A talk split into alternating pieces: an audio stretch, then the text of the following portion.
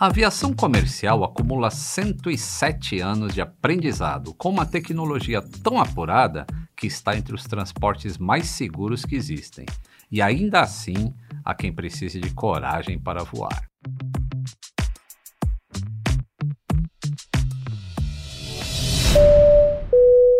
Atenção, passageiros! Bem-vindos ao voo número 4, partindo da milenar arte de contar histórias com destino ao fascinante universo da aviação. O tempo em rota é agradável, com sensações à prova de qualquer turbulência. E dessa vez, vamos afinar os nossos ouvidos para os sons da aviação. Eu sou o comandante Lito Souza, com mais de 35 anos de experiência em manutenção de aeronaves, sendo os últimos 20 anos como supervisor internacional. Em casos de emergência, teremos convidados a bordo para que você perca o medo de voar. O seu check-in é o início de uma viagem mais tranquila. O uso de aparelhos celulares está permitido e fones de ouvido cairão do compartimento superior. Nossa viagem sonora já vai começar. Atenção passageiros.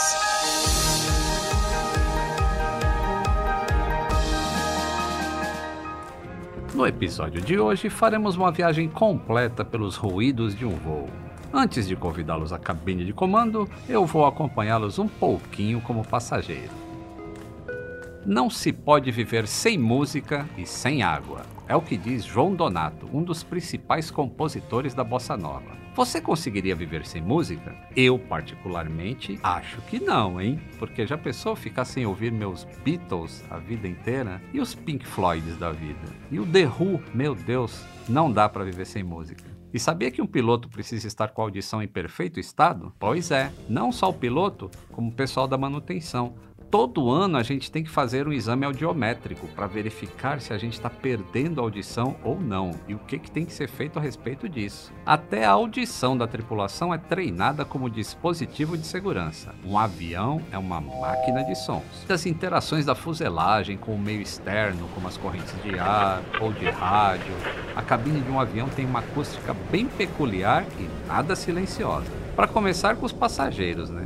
As companhias aéreas investem em estratégias de marketing para evitar que um voo decole aí com menos de 80% dos assentos ocupados. Muita gente reunida em um espaço fechado reverbera barulhos. Tem bebê chorando, tem gente tossindo, tem conversa de corredor, tem fone de ouvido no máximo, mastigação.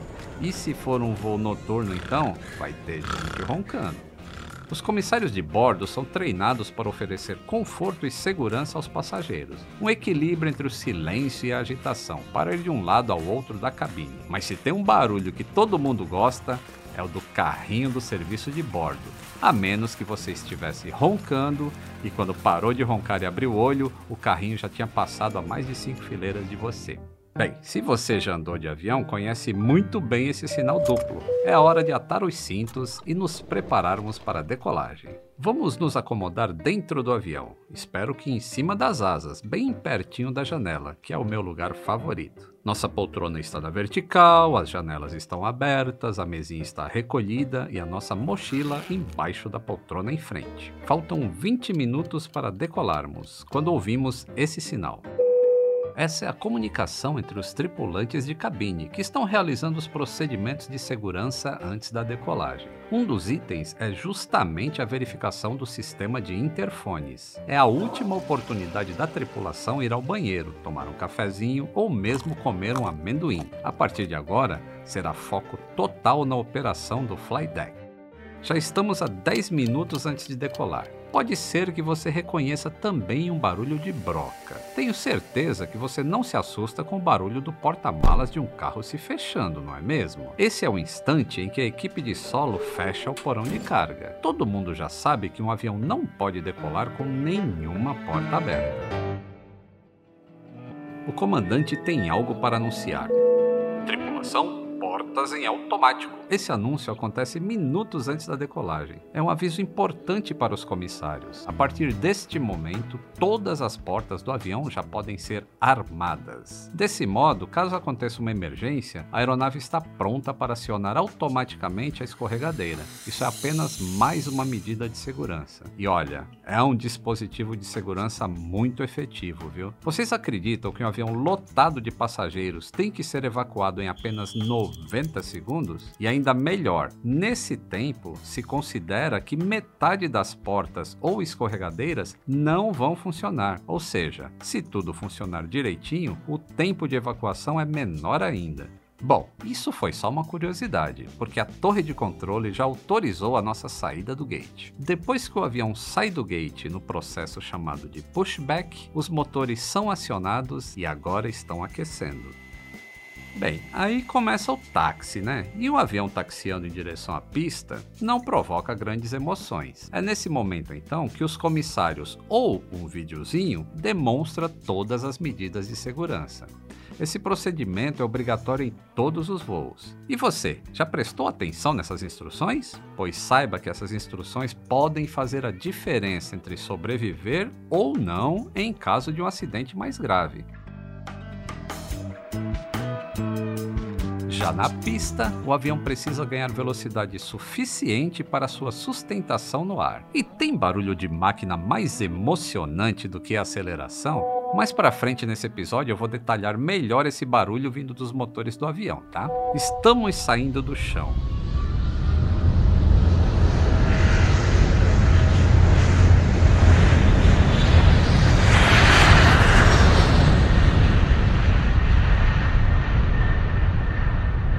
A nossa decolagem foi um sucesso. Alguns minutinhos no ar e já ouvimos o trem de pouso sendo recolhido. Talvez nos primeiros minutinhos de voo, a sua audição fique um pouco afetada. O que é natural, nosso organismo se adapta às diferenças de pressão conforme ganhamos altitude. Já chegamos a 5 minutinhos de voo. É quando ouvimos. Esse é um aviso dos pilotos aos comissários. Atingimos altitude acima de 3 mil metros. É quando o uso de aparelhos eletrônicos é liberado. Já passou da hora de você relaxar. Afinal, os aviões são projetados para voar bem alto e bem rápido. Por toda a viagem, quase não vamos ouvir o delicioso barulho dos motores, mas ouviremos o tempo todo o barulho do atrito com o ar. Só um som pode interromper o nosso descanso a bordo. Oba! O serviço de bordo será servido em instantes. Agora que já tomamos o nosso cafezinho, não se preocupem. Rangidos, chacoalhos e barulhos de batidas são mais do que comuns em um avião. A fuselagem se comunica o tempo todo com a atmosfera. E sabe por que esse festival de barulhos? Porque enquanto em um carro você quer que tudo fique justinho para não fazer barulho, em um avião as coisas ficam meio soltas, sabe? Quer dizer, elas são muito bem fixadas, mas com folgas, por causa da turbulência. Já que vai tudo chacoalhar na turbulência, é melhor uma flexibilidade nas coisas do que uma quebra, não é? Por isso a gente ouve um monte de barulhos sem origem específica. Mas não se incomodem, está tudo bem. Uma vez eu recebi um e-mail de uma pessoa falando que ela morria de medo dos barulhos anormais que o avião fazia. Aí eu perguntei para ela: "E quais são os barulhos normais?" Ela falou: "Não sei". Eu falei: "Então, todos os barulhos para você vão ser anormais. O único aviso com que você deve prestar atenção é o de atar os cintos. Esse é um sinal que a nossa viagem está chegando ao fim. Estamos em procedimento de descida e já passando novamente por 3 mil pés. Nesse momento, você deve desligar todos os aparelhos eletrônicos. Os comissários também vão estar passando pela cabine, se preparando para o pouso, observando os passageiros, verificando se todos os assentos estão na vertical. Um verdadeiro balé. Depois que verificam tudo, eles também vão sentar e afivelar os próprios cintos. Lembra que a gente já falou que os aviões são projetados para voarem alto e rápido? Então, quando a gente vai pousar, estamos voando baixo e devagar. Para voar devagar, a gente precisa de uns auxílios. Esses auxílios são flaps e slats. Eles aumentam o coeficiente de sustentação da asa. E para que eles se mexam, as bombas do sistema hidráulico têm que fazer força. Já estamos pertinho da pista e a hora do trem de pouso será baixado. Talvez você ouça um pequeno solavanco se estiver sentado bem na área das asas. Pá! E aí o trem. E de repente um barulho forte de vento, muito forte.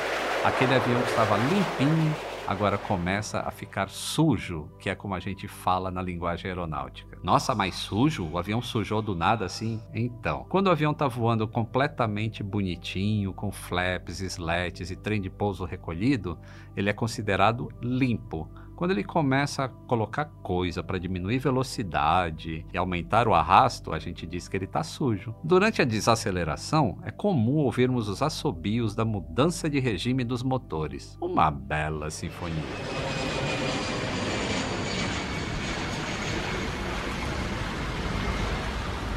Chegamos! Agora basta esperar sentados até a parada completa, quando o aviso de apertar cintos se apagar após o desligamento dos motores. Se você estiver dentro de um Airbus, pode ser que fique intrigado com este barulho.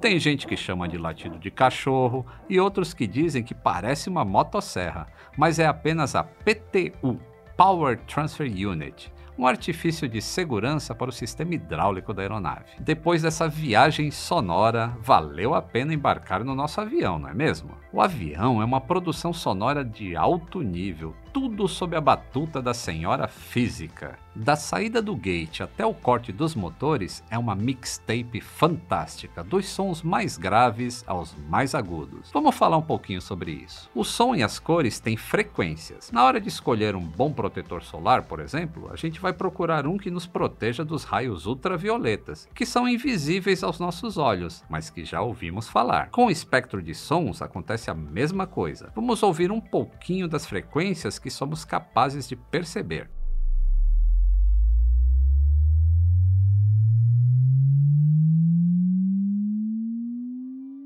Agora imagine uma hélice. À medida que o combustível é adicionado no motor, a hélice vai girando cada vez mais rápido até que alcance uma rotação constante.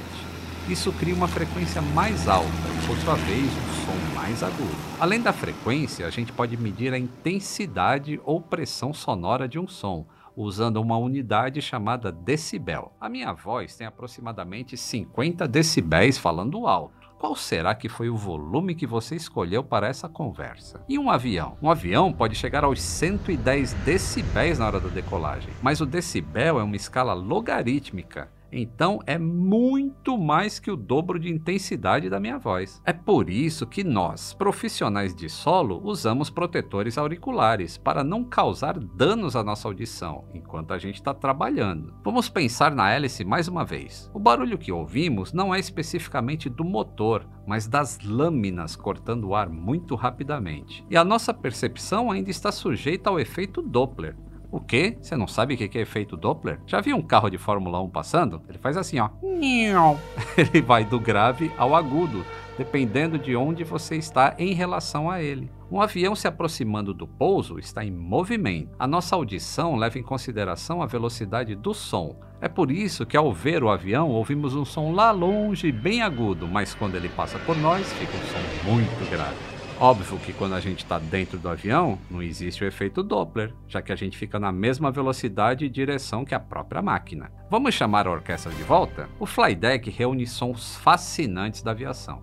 Ali, cada instrumento tem a sua identidade visual e sonora. O velocímetro, o horizonte artificial, o altímetro, o climb, o turnabank, o ADF, o manche, os pedais, as manetes do motor, o side stick, as alavancas de flaps. É uma verdadeira orquestra. Além dos barulhos físicos que cada instrumento emite, a cabine de comando é sonorizada pelos alarmes e campainhas, que são sistemas de segurança. O GPWS, por exemplo, é um deles. 2500, 2000, 1000. GPWS é a sigla de Ground Proximity Warning System, ou seja, avisos de alguma condição insegura referente à proximidade do avião com o terreno. Esse sistema foi criado bem lá atrás, foi em 1967, por um engenheiro-chefe de voo canadense. O monitoramento da altitude se dá através das indicações de um radioaltímetro que são analisadas por um computador de bordo. Vamos ouvir algumas configurações de voo programadas conhecidas como modes. Sink rate. Sink rate. Too low. Essa é a taxa de descida excessiva do avião. Terrain ahead. Terrain ahead. Pull up. Esse é um aviso de proximidade com o solo. Don't sink. Don't sink. Esse é o aviso para não descer o nariz da aeronave ou iniciar uma descida. Too low. Terrain. Too low. Flaps. Too low. Flaps. Too low. Gear. Too low. Gear. Pull up. Pull up. Pull up. Too low terrain, too low gear, too low flaps. São as configurações incorretas da aeronave devido à proximidade do solo. Glide slope. Glide slope. Glide slope. Desvio excessivo do ILS, que é o sistema que guia o avião para ele pousar mesmo que o piloto não enxergue a pista. Bank angle, bank angle, bank angle. Bank angle. Ângulo de inclinação excessivo da aeronave. Wind shear, wind shear, wind shear. Esse é um aviso de tesouras de vento. Para vocês terem uma ideia de como é importante, no primeiro ano de uso do GPWS, a ocorrência de acidentes diminuiu 43% em relação ao ano anterior. Minimums. Approaching minimums. Approaching decision height. A partir de 1974, esse sistema de avisos sonoros e visuais tornou-se obrigatório pelo FAA, que é a entidade que controla a aviação nos Estados Unidos e praticamente no mundo inteiro, para todas as grandes aeronaves. E aí, no ano 2000, essa exigência se estendeu para as aeronaves de menor porte. Mas, como a tecnologia não para e a engenharia está sempre se aperfeiçoando, em 2002 foi lançado o EGPWS Enhanced Ground Proximity Warning System. Esse novo sistema, além de alertar a proximidade com o solo, fornece aos pilotos dados geográficos da superfície terrestre. 400, 300, 200, 100. É um banco de dados de montanhas do mundo inteiro. Onde quer que o avião esteja voando, há informações de montanhas. Incrível, né? Além das previsões de wind shear, claro, as famosas tesouras de vento. Wind shear, wind shear, wind shear. Wind shear é uma condição de vento que, quando não previsto, pode colocar o avião em risco na hora da decolagem ou na hora do pouso. Então imagine uma tesoura aberta. Agora imagine que cada perninha da tesoura seja o vento se deslocando na atmosfera. Então quando você está fechando essa tesoura, você vai ter um vento vindo de norte, digamos, e outro vento vindo de sul. Esse alarme serve para que o piloto seja avisado antecipadamente dessa condição atmosférica e entre em um modo reativo, ou seja, ele tem que sair daquela condição imediatamente. Como o avião está apoiado no vento, essa condição de tesoura de vento é bastante perigosa para a aviação. Agora vamos pensar numa situação real de voo. O avião está em um processo de descida e ele deve manter uma determinada rampa ideal até o toque com a pista, mesmo sem o piloto ver nada, pode ter um monte de nuvem na frente.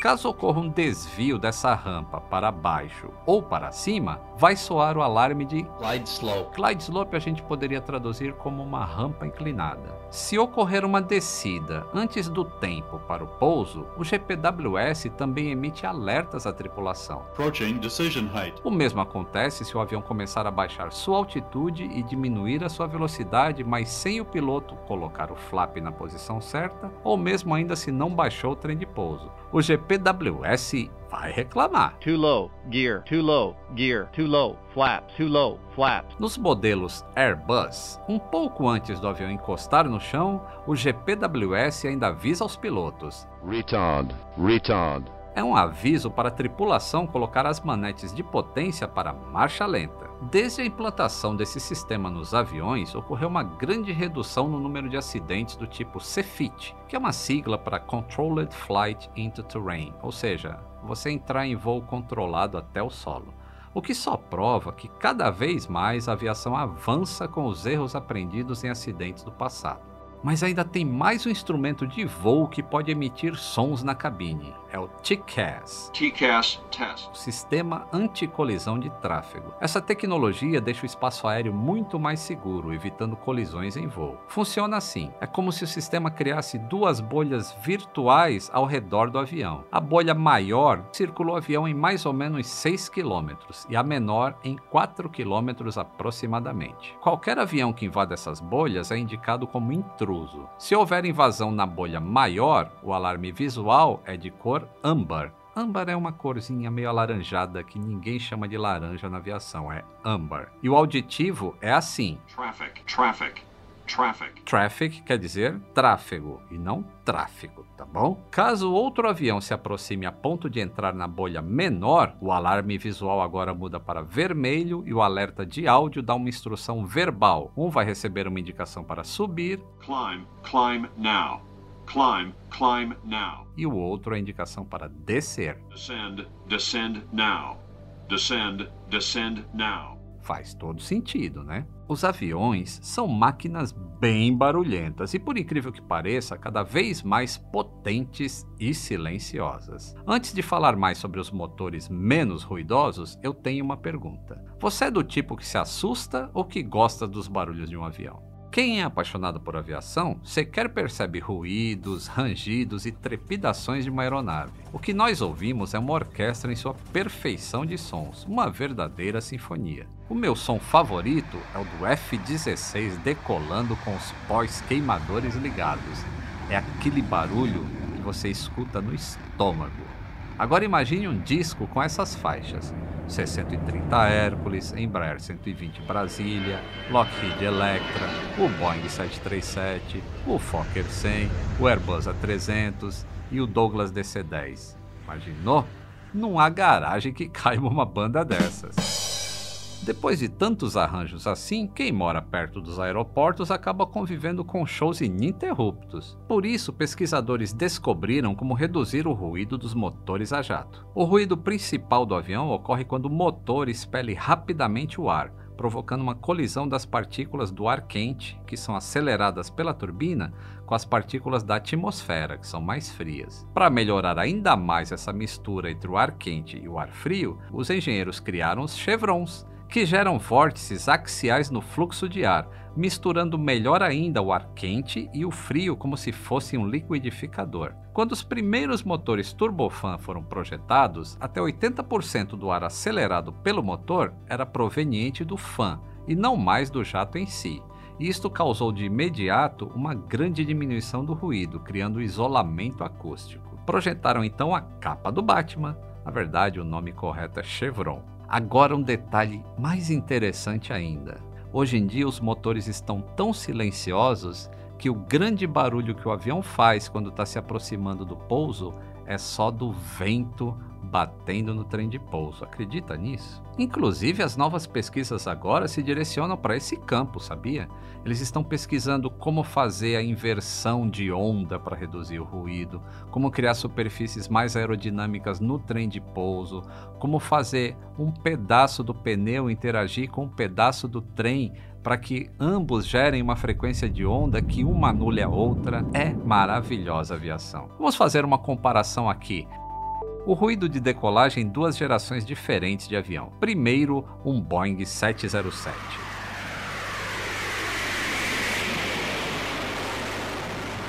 E agora vamos ouvir um Boeing 787 com as capinhas do Batman.